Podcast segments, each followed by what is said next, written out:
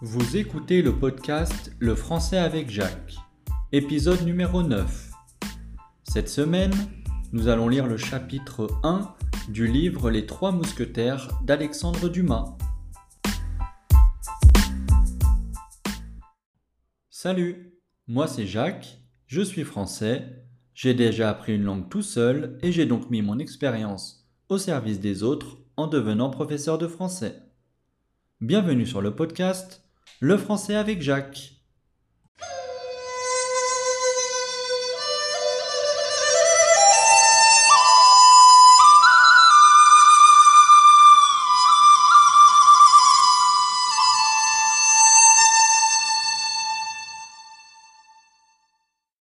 Chapitre 1er Les trois présents de Monsieur d'Artagnan père. Le premier lundi du mois d'avril 1625, le bourg de Meung, où naquit l'auteur du roman de la Rose, semblait être dans une révolution aussi entière que si les Huguenots en fussent venus faire une seconde Rochelle.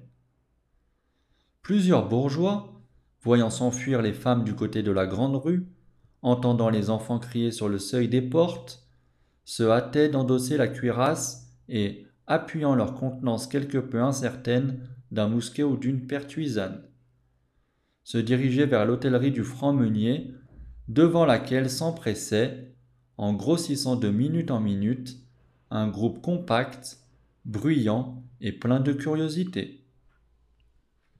En ce temps-là, les paniques étaient fréquentes, et peu de jours se passaient sans qu'une ville ou l'autre enregistrât sur ses archives quelque événement de ce genre.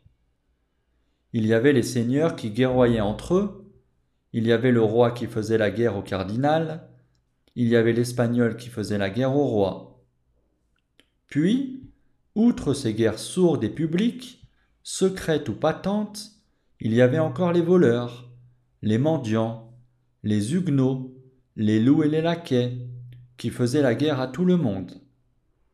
Les bourgeois s'armaient toujours contre les voleurs, contre les loups, contre les laquais, souvent contre les seigneurs et les huguenots, quelquefois contre le roi, mais jamais contre le cardinal et l'espagnol.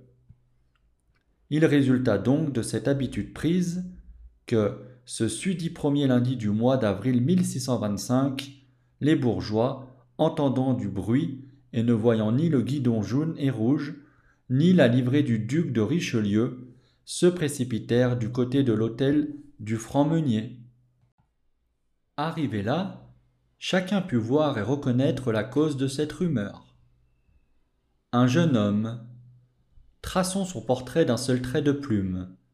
Figurez-vous Don Quichotte à dix-huit ans, Don Quichotte décorcelé, sans aubert et sans cuissard, Don Quichotte revêtu d'un pourpoint de laine dont la couleur bleue s'était transformée en une nuance insaisissable de lit de vin et d'azur céleste, visage long et brun, la pommette des joues saillantes, signe d'astuce, les muscles maxillaires énormément développés, indice infaillible auquel on reconnaît le gascon, même sans béret, et notre jeune homme portait un béret orné d'une espèce de plume. L'œil ouvert et intelligent, le nez crochu, mais finement dessiné, trop grand pour un adolescent, trop petit pour un homme fait, et qu'un œil peu exercé pris pour un fils de fermier en voyage. Sans sa longue épée qui, pendue à un baudrier de peau, battait les mollets de son propriétaire quand il était à pied, et le poil hérissé de sa monture quand il était à cheval. Car notre jeune homme avait une monture, et cette monture était même si remarquable qu'elle fut remarquée.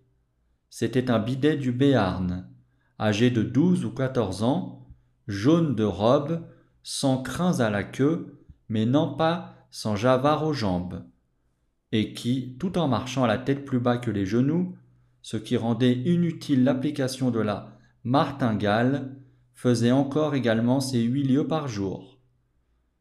Malheureusement, les qualités de ce cheval étaient si bien cachées sous son poil étrange et son allure incongrue, que dans un temps où tout le monde se connaissait en chevaux, l'apparition du susdit bidet à Meung, où il était entré il y avait un quart d'heure à peu près par la porte de Beaugency, produisit une sensation dont la défaveur rejaillit jusqu'à son cavalier. En cette sensation avait été d'autant plus pénible au jeune d'Artagnan. Ainsi s'appelait le Don Quichotte de cette autre Rossinante, qu'il ne se cachait pas le côté ridicule que lui donnait, si bon cavalier qu'il fût, une pareille monture. Aussi avait-il fort soupiré en acceptant le don que lui en avait fait M. d'Artagnan père. Il n'ignorait pas qu'une pareille bête valait au moins vingt livres. Il est vrai que les paroles dont le présent avait été accompagné n'avaient pas de prix. Mon fils, avait dit le gentilhomme gascon, dans ce pur batois de Béarn dont Henri IV n'avait jamais pu parvenir à se défaire, Mon fils, ce cheval est né dans la maison de votre père, il y a tantôt treize ans, et y est resté depuis ce temps-là, ce qui doit vous porter à l'aimer. Ne le vendez jamais, laissez-le mourir tranquillement et honorablement de vieillesse, et si vous faites campagne avec lui, ménagez-le comme vous ménageriez un vieux serviteur. À la cour, continua M. d'Artagnan père, si toutefois vous avez l'honneur d'y aller, honneur auquel, du reste, votre vieille noblesse vous donne des droits, soutenez dignement votre nom de gentilhomme, qui a été porté dignement par vos ancêtres depuis plus de cinq cents ans. Pour vous et pour les vôtres, par les vôtres, j'entends vos parents et vos amis. Ne supportez jamais rien que de monsieur le cardinal et du roi. C'est par son courage, entendez-vous bien, par son courage seul, qu'un gentilhomme fait son chemin aujourd'hui. Quiconque tremble une seconde laisse peut-être échapper l'appât que, pendant cette seconde justement, la fortune lui tendait. Vous êtes jeune, vous devez être brave par deux raisons. La première, c'est que vous êtes gascon, et la seconde, c'est que vous êtes mon fils. Ne craignez pas les occasions et cherchez les aventures. Je vous ai fait apprendre à manier l'épée. Vous avez un jarret de fer, un poignet d'acier. Battez-vous à tout propos. Battez-vous d'autant plus que les duels sont défendus, et que, par conséquent, il y a deux fois du courage à se battre. Je n'ai, mon fils, à vous donner que quinze écus.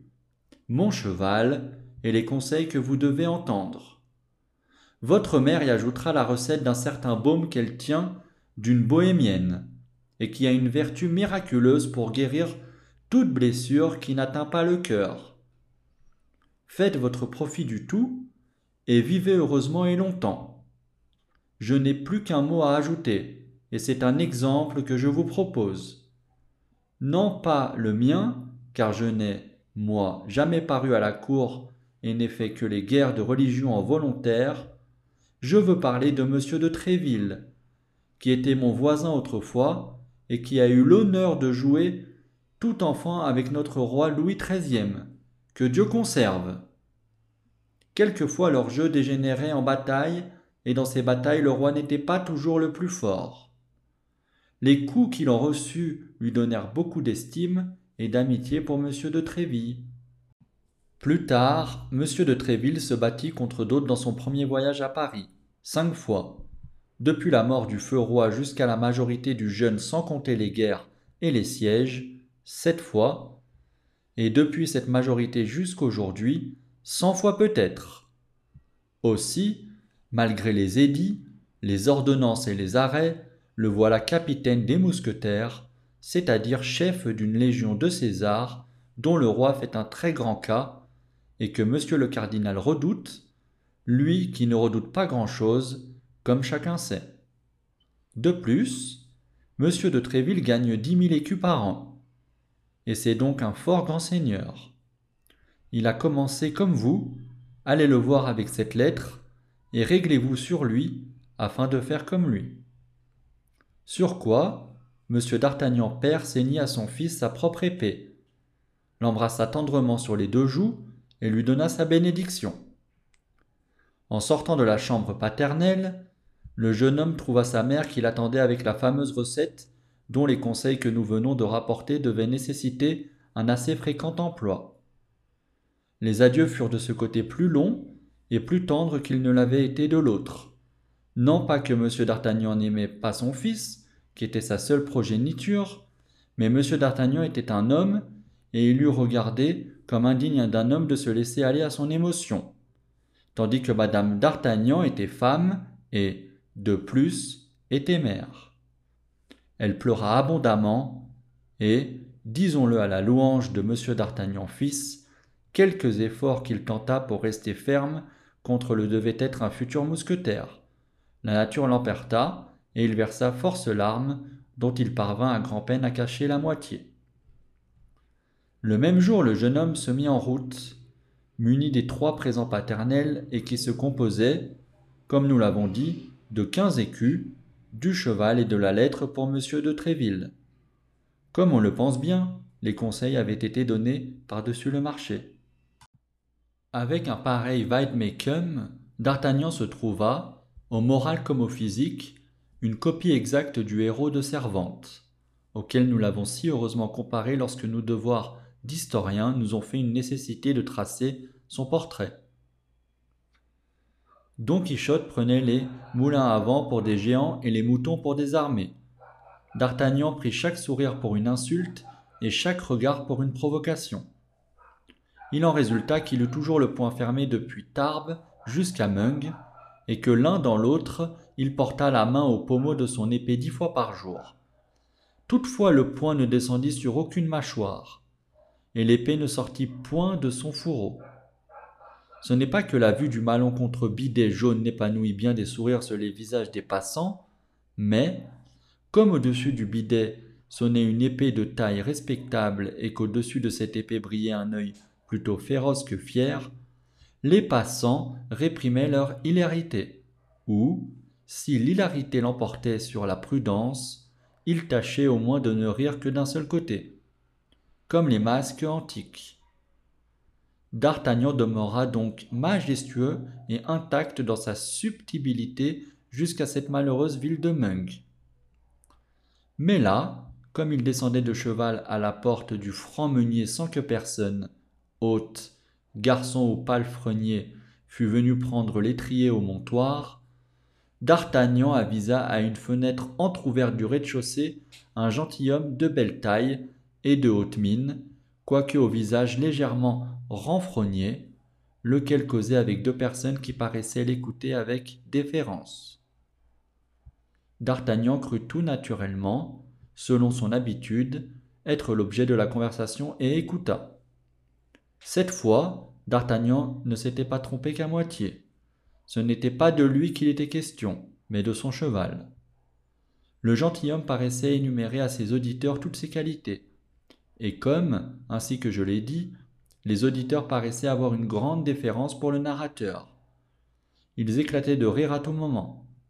Or, comme un demi-sourire suffisait pour éveiller l'irascibilité du jeune homme, on comprend quel effet produisit sur lui tant de bruyante hilarité. Cependant d'Artagnan voulut d'abord se rendre compte de la physionomie de l'impertinent qui se moquait de lui. Il fixa son regard fier sur l'étranger et reconnut un homme de quarante à quarante-cinq ans, aux yeux noirs et perçants, au teint pâle, au nez fortement accentué, à la moustache noire et parfaitement taillée, il était vêtu d'un pourpoint et d'un haut de chasse violet avec des aiguillettes de même couleur sans aucun ornement que les crevés habituels par lesquels passait la chemise. Ce haut de chausse et ce pourpoint, quoique neuf, paraissaient froissés comme des habits de voyage longtemps renfermés dans un porte-manteau. D'Artagnan fit toutes ces remarques avec la rapidité de l'observateur le plus minutieux, et sans doute par un sentiment instinctif qui lui disait que cet inconnu devait avoir une grande influence sur sa vie à venir. Or, comme au moment où D'Artagnan fixait son regard sur le gentilhomme au pourpoint violet, le gentilhomme faisait à l'endroit du bidet béarnais une de ses plus savantes et de ses plus profondes démonstrations. Ses deux auditeurs éclatèrent de rire, et lui-même laissa visiblement, comme son habitude, errer, si l'on peut parler ainsi, un pâle sourire sur son visage. Cette fois, il n'y avait plus de doute.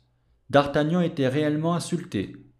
Aussi, plein de cette conviction, enfonça-t-il son béret sur ses yeux, et, tâchant de copier quelques-uns des airs de cour qu'il avait surpris en Gascogne chez des seigneurs en voyage, il s'avança, une main sur la garde de son épée et l'autre appuyée sur la hanche. Malheureusement, au fur et à mesure qu'il avançait, la colère l'aveuglant de plus en plus, au lieu du discours digne et hautain qu'il avait préparé pour formuler sa provocation, il ne trouva plus, au bout de sa langue, qu'une personnalité grossière qui l'accompagna d'un geste furieux.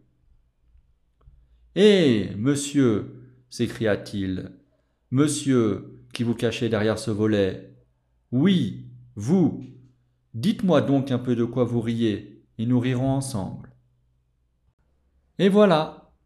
Vous venez d'écouter la première partie de la lecture du chapitre 1 du livre Les Trois Mousquetaires d'Alexandre Dumas.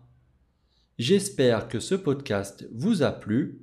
Je vous invite à vous abonner à mon podcast, mais aussi à activer les notifications pour ne pas louper les prochains épisodes, qui sont tous les vendredis.